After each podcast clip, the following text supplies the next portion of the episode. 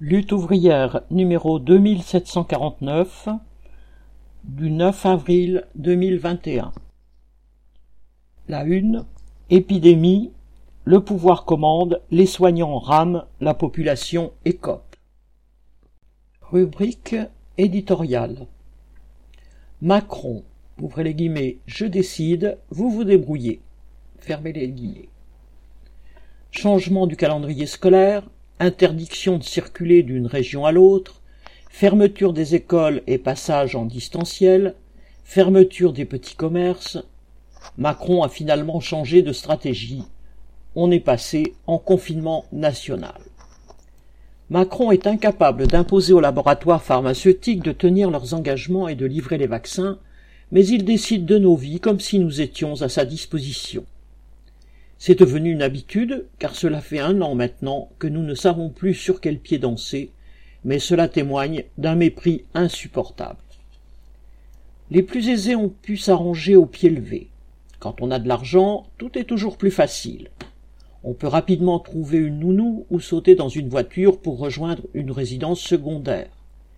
Mais pour ceux qui ne peuvent pas télétravailler et qui n'ont pas de possibilité de garde, le gouvernement assure qu'il est possible de se mettre au chômage partiel si les parents ne trouvent pas de solution. Encore faut-il que l'employeur l'accepte.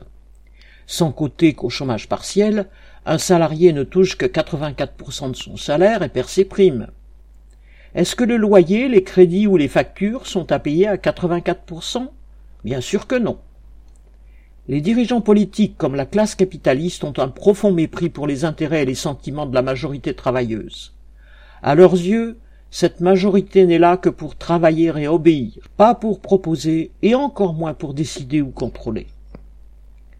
Mais si les soignants étaient écoutés, si les économies budgétaires ne comptaient pas davantage que les besoins en personnel, les hôpitaux n'en seraient pas, aujourd'hui, à déprogrammer leurs opérations avec les conséquences graves que cela entraîne pour des millions de malades il n'en serait pas à basculer dans une médecine de catastrophe, entre guillemets, avec une gestion de patients à flux tendu et des semaines de soixante heures pour des soignants à bout de force.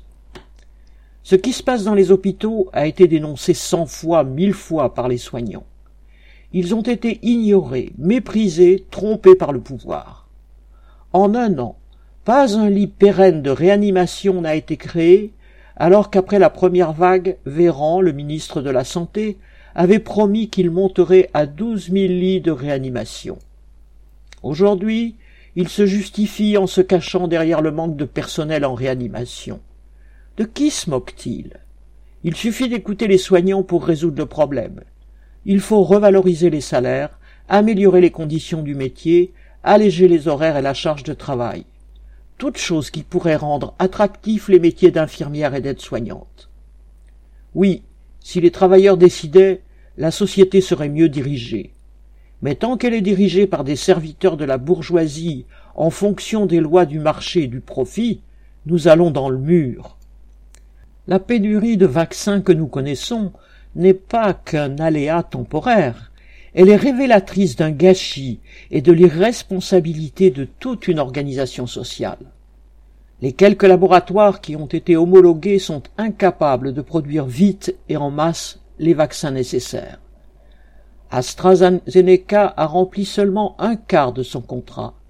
Et ne parlons pas de Sanofi, qui a été incapable de produire un vaccin après avoir été arrosé d'argent public. Sa spécialité gaver les actionnaires et supprimer des emplois. Est-ce qu'ils sont sanctionnés? Est-ce qu'ils sont mis sous contrôle? Non. Ils gardent les mains libres, car propriété oblige, ils sont maîtres chez eux. Et les laboratoires qui ont le monopole des brevets en profitent au maximum. En temps de guerre, les gouvernements sont capables de réquisitionner les entreprises industrielles pour organiser, contrôler et planifier la production d'armement eh bien ce qu'ils sont prêts à faire pour tuer, ils ne sont pas prêts à le faire pour soigner. Macron fanfaronne en expliquant que l'Europe sera bientôt le premier producteur de vaccins au monde. Thierry Breton fait de la publicité pour les vaccins made in France. En attendant, il gère la pénurie, et à chaque semaine de retard, c'est plus d'un millier de morts supplémentaires. Pour les familles endeuillées, les vaccins peuvent arriver demain. Ce sera toujours trop tard. Alors le pouvoir peut pointer du doigt l'irresponsabilité des jeunes qui se permettent de faire la fête. Les irresponsables, ce sont ceux qui dirigent. Ils sont irresponsables, car ils sont les défenseurs d'un système qui place les profits et la propriété privée de la minorité capitaliste au-dessus de l'intérêt des travailleurs et de la population. Bulletin d'entreprise du 5 avril 2021.